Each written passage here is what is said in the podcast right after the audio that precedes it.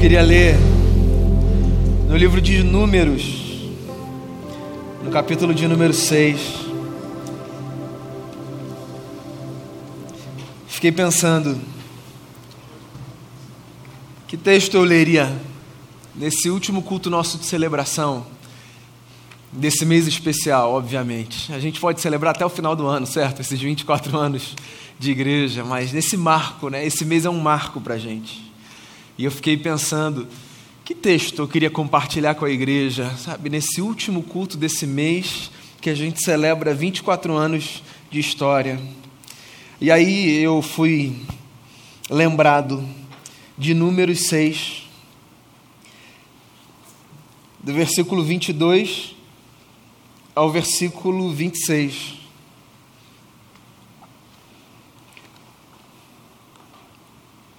Texto diz assim: olha só.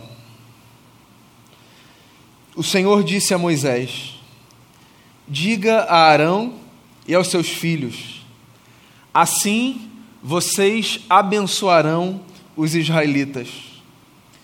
O Senhor te abençoe e te guarde. O Senhor faça resplandecer o seu rosto sobre ti e te conceda graça. O Senhor volte para ti o seu rosto e te dê paz. O Senhor te abençoe e te guarde. O Senhor faça resplandecer o seu rosto sobre ti e te conceda graça. O Senhor volte para ti o seu rosto e te dê paz. De que mais a gente pode precisar? Senão da bênção de Deus. Engraçado como essa palavra nos é cara, né? Bênção. E ela pode significar tantas coisas, tantas coisas. Um desejo que a gente tem, uma expectativa, um sonho, o cumprimento de uma promessa.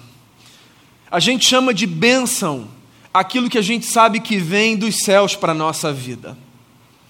Esse texto é um texto antigo, um texto que nos leva para a constituição do povo de Israel enquanto povo. E essas palavras são palavras dirigidas a Arão, o primeiro sumo sacerdote daquele povo. O sumo sacerdote era essa figura que se incumbia da tarefa de oferecer ao povo uma certa condução da vontade de Deus. O sumo sacerdote representava o povo diante do Altíssimo, conduzia aquele povo quando eles se encontravam perdidos na, na caminhada. Às vezes a gente se encontra perdido na caminhada. A gente não sabe o que Deus está pensando, se é que a gente pode construir assim. A gente olha para um desejo nosso, para uma construção nossa, para um sonho, para um planejamento. E lá no fundo, se a gente teme a Deus, uma pergunta que a gente se faz é: será que Deus está abençoando esse negócio? Será que a mão de Deus está estendida?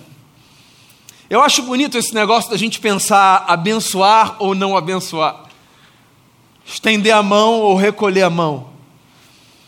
Eu falo isso bastante aqui, nós somos gente do rito. Sim, sim, nós que professamos a fé, nós organizamos a nossa fé a partir de ritos, que se vazios são um problema, mas se revestidos de significado fazem todo sentido.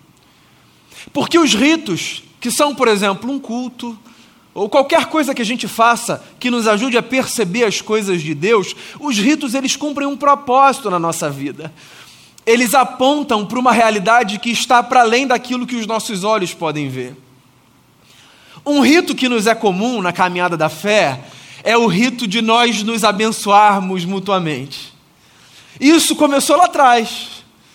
Na nossa história, enquanto povo, esse rito de nos abençoarmos mutuamente começa a partir dessa figura de Arão, o sumo sacerdote do povo de Israel. Certa feita, Deus diz a Moisés o seguinte: Diga a Arão, seu irmão, e aos israelitas, ensine a eles o seguinte: dessa forma vocês vão se abençoar. Que o Senhor te abençoe e te guarde que o Senhor faça resplandecer o rosto sobre você E que o Senhor conceda graça a você. E que o Senhor volte para você o seu rosto e te dê paz. Está aí. Um desejo que eu nutro no meu coração pela gente, enquanto comunidade, nesses 24 anos de igreja presbiteriana do Recreio. A minha oração hoje é exatamente essa sobre a minha vida e sobre a sua vida. Que Deus nos abençoe, porque é isso que Deus tem para a gente: bênção e não maldição. Que Deus abençoe a gente, porque é isso que Deus tem para a minha vida e para a sua vida: favor. Sim, Deus tem favor para a gente. Favor não no sentido que ele nos deve algo, mas no sentido de que tudo que ele tem em si é a disposição de nos oferecer aquilo que faz parte da sua natureza. Assim como nós só podemos dar aquilo de que temos, Deus sempre dá aquilo que Ele tem. E o que Deus tem para nos dar é bênção sem medida. E eu oro para que Deus te abençoe, nos abençoe. Porque eu acho que gente abençoada, gente que tem essa consciência de que a bênção de Deus está sobre nós, sai por aí abençoando. É ou não é? Quando a gente tem a consciência de que nós somos abençoados por Deus, naturalmente nós nos colocamos no mundo nesse lugar de continuarmos a fazer essa máquina da bênção girar. Então é mais ou menos assim. Quando eu tenho consciência de que a mão de Deus está estendida sobre a minha vida, eu percebo que não há nada mais justo do que eu estender também as minhas, não para receber mais de Deus, mas para partilhar aquilo que Deus tem colocado na minha vida, no meu coração. Então a consciência é essa, a lógica é essa. Entender que nesse mundo, Deus está do nosso lado. E que quando Deus estende a sua mão sobre nós, Deus estende a sua mão sobre nós para nos cercar de bênção, de favor. E eu queria orar por você nesse sentido hoje. Essa é a oração que eu estou fazendo em forma de pregação. Que o Senhor te abençoe. Sabe, que Deus abra esse coração gracioso e bondoso que Ele tem para derramar sobre a sua vida aquilo que está para além do que a gente pode pedir, pensar ou imaginar. Que Deus te cerque de cuidado, de favor. Que Deus te abençoe, que Deus te guarde. A gente falou sobre isso hoje de manhã. A gente leu o Salmo 23 a oração da confiança, que Deus te guarde. Olha só que coisa linda. O que a gente está aprendendo a fazer é a usar a nossa boca para dizer para as pessoas que elas não precisam viver em desamparo, porque existe um Deus que as guarda. E eu queria que você dissesse isso por aí para as pessoas. Eu queria que você anunciasse isso por onde você fosse. Que existe um Deus que guarda a gente, que acompanha a gente, que oferece proteção para a gente porque olha, você pode estar com a sua vida toda organizada, você pode ter a sua fé estruturada, você pode caminhar mesmo no vale da sombra da morte, como a gente disse hoje de manhã, com a consciência de que Ele está com você. Mas tem gente que se sente muito desamparada por aí. Tem muita gente sozinha nessa vida. Gente que está cercada de outra gente, é verdade, mas que se sente só. Eu não estou falando de solitude, de gente que se recolhe, de gente que precisa de um tempo sozinho, de silêncio. Eu estou falando de gente só gente que não tem companhia, gente que não tem amigo, gente que não tem com quem conversar, para quem ligar, a quem recorrer, um braço para estender. Tem gente que vive assim, pode acreditar. E aí imagina que essa pessoa que às vezes está mais perto de você do que você imagina, porque ela pode estar no trabalho, ela pode estar na sua casa, ela pode estar no encontro despretensioso que você tem com alguém. Imagina que essa pessoa ouça de você o seguinte: Olha, Deus te abençoe e que Deus te guarde, viu? Porque Ele guarda a gente. Isso pode ser revolucionário, pode mudar o curso do dia de uma pessoa, pode mudar o ânimo, pode devolver felicidade. O Duzão falou sobre isso aqui, né? Sobre como Deus deseja que nós sejamos pessoas felizes e sobre como, segundo o provérbio, o coração alegre aformoseia o rosto. Existe uma beleza, uma alegria que vem dessa compreensão de que Deus nos guarda, que, que transborda. Eu imagino que você já teve passado por experiências assim, de gente olhar para você e sem saber falar no vocabulário religioso, sem saber usar as palavras que a gente usa, dizer o seguinte: você é diferente, mesmo na tristeza você é diferente. Isso tem a ver com essa consciência de que Deus guarda a gente. Cara, que testemunho lindo! Você passar, por exemplo, por um vale, por um deserto, e ainda assim alguém conseguir perceber uma alegria em você que não está nas circunstâncias, está para além delas. Isso tem a ver com esse negócio da gente saber que Deus guarda a gente. Então, essa é uma oração que eu faço por você e pela gente, que Deus guarde você, que Deus guarde a sua casa, que Deus guarde a sua família, que Deus guarde o seu casamento, que Deus guarde os seus filhos, que Deus guarde a sua vida, que Deus guarde a nossa igreja. Guarda a gente, Senhor, guarda a gente, livra a gente do mal, do mal que cerca, do mal que habita. Que o Senhor te abençoe, que o Senhor te guarde, que o Senhor faça resplandecer sobre você o seu rosto. Eu acho isso muito bonito.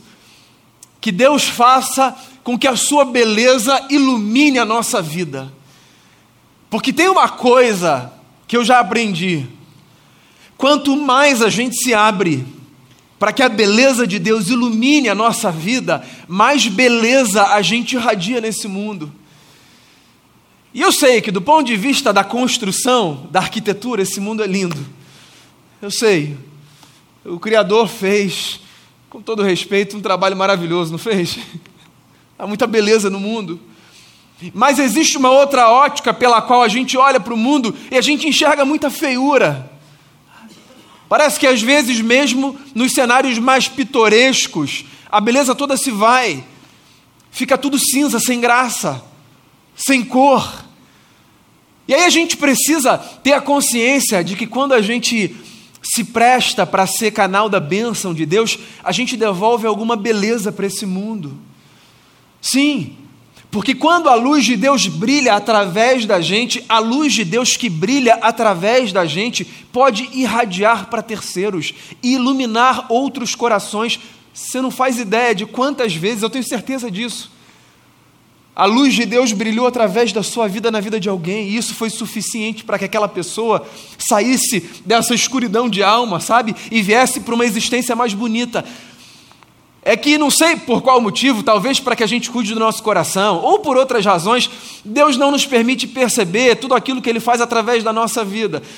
Mas eu queria dizer para você um negócio: às vezes você passa, nem se dá conta, e por onde você passa, você deixa uma presença tão graciosa Sabe que é a presença de Cristo que se faz real naquele lugar só porque você passou de um jeito diferente ali. Então você entende isso? Se a gente tem essa consciência de que a beleza de Deus pode, assim, transparecer através da nossa vida por onde a gente vai, eu acho que a gente passa a viver com uma consciência maior da nossa responsabilidade, na verdade, mais do que da nossa responsabilidade, do nosso privilégio. Porque olha só, Deus sozinho pode fazer com que a sua beleza seja vista no mundo. Sozinho, Ele dá conta. Deus pode fazer isso, Ele dá conta. O pôr do sol no arpoador mostra que Deus dá conta de revelar sua beleza sozinho no mundo, certo? Ah, mas algumas facetas da beleza de Deus, mais interessantes do que o pôr do sol no arpoador, elas são vistas quando a gente vive com essa consciência de que essa luz pode brilhar e pode se propagar através da gente por onde a gente vai. Foi o que Jesus disse certa vez para um povo acanhado, tímido, que se achava menor. Ele olhou para aquela gente e disse o seguinte: Vocês são a luz desse mundo. Vocês. Vocês iluminam essa terra. A presença de vocês traz luz para a gente que vive na sombra, na escuridão, debaixo de trevas. Então eu queria fazer essa oração também pela sua vida. Que você leve luz por onde você for, não qualquer luz, mas essa luz que brilha mais forte do que o sol. A luz de Jesus, que não pode ser ofuscada, que não pode ser apagada, que ilumina, que penetra o fundo da alma. Que o Senhor te abençoe, que o Senhor te guarde, que o Senhor faça resplandecer o seu rosto sobre você e que Ele te dê graça que significa dizer de outra forma que ele te livre da desgraça. De desgraça a gente entende quando a gente vive a vida pela gente. Desgraça é o resultado da nossa vida quando a gente resolve dizer para Deus: tá legal, deixa que eu faço. O resultado é desgraça, porque a gente não foi feito para esse tipo de vida, sabe? A gente não foi feito para viver esse tipo de autonomia que às vezes a gente acha que a gente tem. A gente não foi feito para viver assim, desse jeito. Como se a gente tivesse na gente tudo aquilo que a gente precisa. Como se a gente pudesse olhar para Ele em sã consciência e dizer: Obrigado, Senhor, me colocou aqui, daqui para frente está comigo. Naturalmente, a vida que se desdobra daí é uma vida de desgraça. A boa notícia é: ninguém precisa viver uma vida de desgraça, porque Ele pode nos dar graça. Na verdade, isso é tudo que Ele tem para nos dar: graça sobre graça, sobre graça, sobre graça. Essa é uma oração que eu faço por você, sabe? Que Deus seja gracioso com você, gracioso. Que Deus derrame sobre você aquilo do qual o seu coração está cheio, que é misericórdia que transborda, dia sim, outro também, e muda os nossos cenários, e nos dá ânimo, esperança, e, que não, e nos devolve para a vida nos dias difíceis. Que Deus derrame graça sobre a sua vida, que a vida seja graciosa para você, que haja beleza que haja sabor, que haja intensidade, que haja doçura, e que você perceba que tudo isso tem a ver única e exclusivamente com um movimento de Deus na sua direção. Deus te ama, meu amigo. Deus te ama, minha amiga. Eu não sei se já disseram isso para você, parece bobo, né? Mas Deus te ama. É profundo demais, não tem bobeira nenhuma nisso. Não é um chavão. Não é só uma forma da gente se cumprimentar, é uma realidade. Você é amado. Você é amada. Então, todos os dias, existe essa disposição divina de, mesmo olhando para a gente, sustentar a nossa história com graça. Graça é essa consciência de que a gente não vive como uma espécie de retribuição pelo nosso mérito, a gente vive a despeito do nosso demérito. Então, cada dia novo que você ganha de vida, cada ano novo que essa igreja completa, não tem a ver com o mérito da igreja ou seu, tem a ver com essa disposição divina, que mesmo ciente do nosso demérito, porque a gente é quem a gente é, né?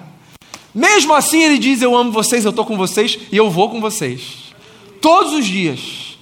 Então, que Deus te dê graça e te dê paz, paz, essa capacidade sobre-humana da gente olhar, respirar e dizer: está tudo bem. Essa disposição inexplicável da gente ver o mundo se fragmentando e dizer: vamos em frente.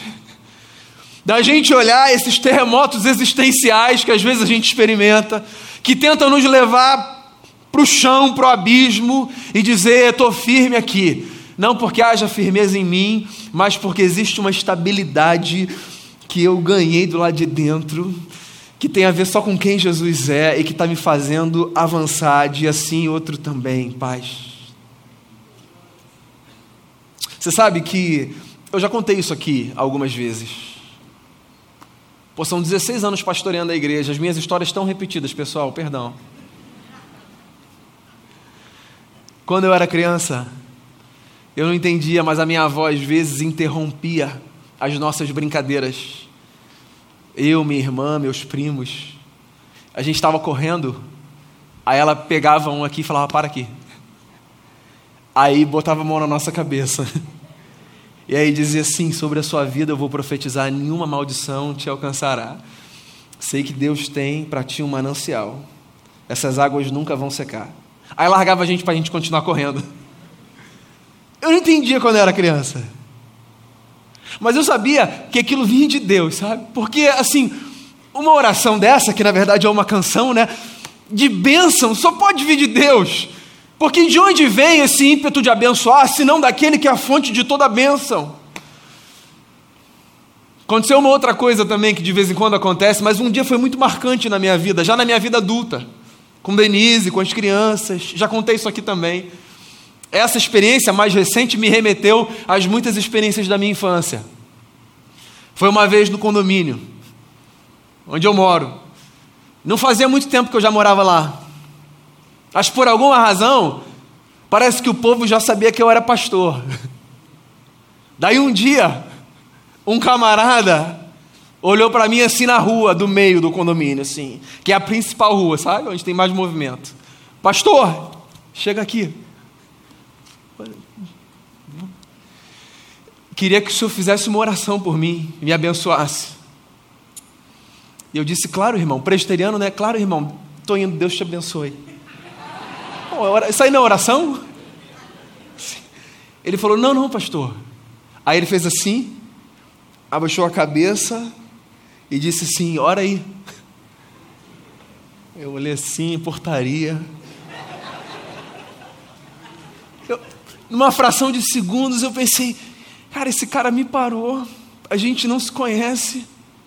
Mas ele já entendeu, ele já entendeu que existe alguém que se vale de alguém, que somos todos nós, para abençoar pessoas. Esse cara entendeu. Eu não sabia se ele era de alguma igreja, se ele estava desviado, se ele não participava da nossa fé, se ele sabia de fato quem Deus era. Eu só sabia de um negócio: que ele estava ali, parado, sério, com as mãos assim, de olhos fechados e com a cabeça reclinada. E eu coloquei a mão na sua cabeça e orei. E aí depois ele falou: Obrigado, pastor. Deus te abençoe também. E o nosso dia seguiu. E eu entendi o que minha avó fazia na infância comigo. Ela estava me ensinando ali, enquanto me abençoava, que a nossa vocação aqui nessa terra é uma: perpetuar esse sacerdócio divino, dessa gente que empresta sua boca para o Altíssimo por onde vai e diz para as pessoas o seguinte: que o Senhor te abençoe e que o Senhor te guarde e que o Senhor faça resplandecer o seu rosto sobre ti e que o Senhor te conceda graça e que o Senhor te dê paz. 24 anos de igreja presbiteriana do Recreio. A minha oração é que venham todos os outros dos nossos filhos, dos filhos dos nossos filhos e de todas as gerações que aqui se levantarem para servir a Jesus. E que enquanto gerações servem a Jesus aqui e a partir daqui, a gente mantém acesa essa vocação de olhar um para o outro, que a gente conhece ou que a gente desconhece, e dizer: Olha, que Deus te abençoe e te guarde e que Deus faça resplandecer o seu rosto sobre você. E que Deus conceda a você a sua graça e te livre da desgraça. E que Deus te dê paz. Tem uma coisa bonita de uma outra história, eu não vou entrar nela hoje não. Quando a gente entende que tudo o que Deus tem para a gente é isso, disposição para abençoar, a gente percebe que não há outro caminho que não seja um caminho de bênção para quem vive com essa consciência. Pois é, no mesmo livro de Números, mais para frente, tem a história de um profeta que se deixou seduzir por um outro rei, que disse assim: Quanto você quer, hein, para amaldiçoar o seu próprio povo? Porque eu já percebi que nas batalhas o seu povo conta com a bênção do seu Deus. E se a gente fizer uma negociação aqui, você, em vez de abençoar esse povo, você amaldiçoa, e aí eu vou triunfar nessa batalha. E aí, encurtando uma longa, mas interessantíssima história, esse profeta humano, sabe, falho como a gente, ele se permite seduzir por essa voz tentadora, mais louca, insana. Ele entra em acordo com esse outro rei, e ele finge que vai abençoar o seu próprio povo, mas sempre que ele se aproxima, o que ele deseja é falar palavras de maldição. Mas uma coisa acontece: sempre que ele abre a boca para amaldiçoar o próprio povo, ele não consegue. Até que ele descobre mais à frente na história: não dá para amaldiçoar quem Deus abençoa. Porque com Deus é assim: ou a gente é abençoado, ou a gente é abençoado. E eu espero que você seja muito abençoado. e que Deus continue a fazer com que o seu rosto brilhe sobre a nossa vida, para a gente irradiar a beleza de Jesus por aí.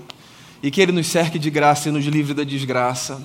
E que Ele nos dê todos os dias da Sua santa, bendita, inexplicável e maravilhosa paz. Que seja assim sobre a minha vida, que seja assim sobre a sua vida, em nome de Jesus. Queria fazer uma oração. Abra o seu coração aí no seu lugar. Faça a sua oração. A gente ainda vai cantar. Depois a gente vai descer, inclusive, para partilhar um bolo delicioso que vai estar lá embaixo esperando a gente nesse último domingo de setembro. Ah, nesse momento, queria que você abrisse o seu coração e que você recebesse mesmo, sabe? A bênção de Deus. Queria que você recebesse. Que tem a ver, na minha cabeça, com, assim, permitir que isso permeie a sua vida, sua consciência. Tem a ver com respirar fundo e dizer, Senhor, eu quero isso, eu quero isso na minha vida, eu quero, quero viver esse negócio, eu quero viver com essa consciência de que o Senhor está comigo, de que o Senhor me guarda, de que o Senhor me abençoa, de que a luz de Jesus brilha sobre mim, sobre a minha casa. Eu queria que você deixasse isso permear sua alma, de que o Senhor me dá paz. E aí depois eu queria que você fizesse um outro negócio que é pensasse para onde eu posso levar isso. Porque não tem a ver apenas com você receber, tem a ver com você partilhar isso. Então, assim como você é abençoado, abençoada, seja também canal da bênção por onde você for. Ore com os seus filhos, pelos seus filhos. Ore com os seus netos, pelos seus netos. Ore, ore com o seu cônjuge. Ore com os seus amigos e pelos seus amigos. Não deixe de fazer isso. Não deixe de fazer isso. Ofereça aos seus, mesmo que eles não saibam, palavras de vida. Pode ser à distância, não precisa ser com eles do lado, não. A oração não tem esse problema, não. Você pode estar longe, o outro pode nem saber, mas você está onde você está dizendo, Pai, abençoa, cuida, guarda. Vai com ele, vai com ela. Faça crescer nos teus caminhos, traga de volta para a tua casa. Faça a oração que você tiver de fazer, mas faça. Se valha desse lugar sacerdotal. Nós somos povo que o apóstolo chama de sacerdócio real. Somos sacerdotes, intercedemos uns pelos outros, nos abençoamos mutuamente e anunciamos por esse mundo, que a graça de Deus está aí para renovar a nossa história quantas vezes isso for necessário. Jesus, a gente está aqui como igreja para te agradecer, para te bendizer, para celebrar a fé, para renovar a esperança. E a gente está aqui como igreja para ser abençoado e para abençoar. Então, por favor, nos abençoe, nos guarde, faça resplandecer o rosto do Senhor sobre nós, conceda a tua graça a cada um de nós e nos dê paz. Eu quero colocar a nossa vida diante do Senhor e quero pedir, faça com que isso faça todo sentido para a gente, de tal modo que quando a gente sair, para onde a gente for, a gente leve exatamente isso que do Senhor a gente recebeu. Essa é a oração que eu faço, te dando muitas graças nesse momento.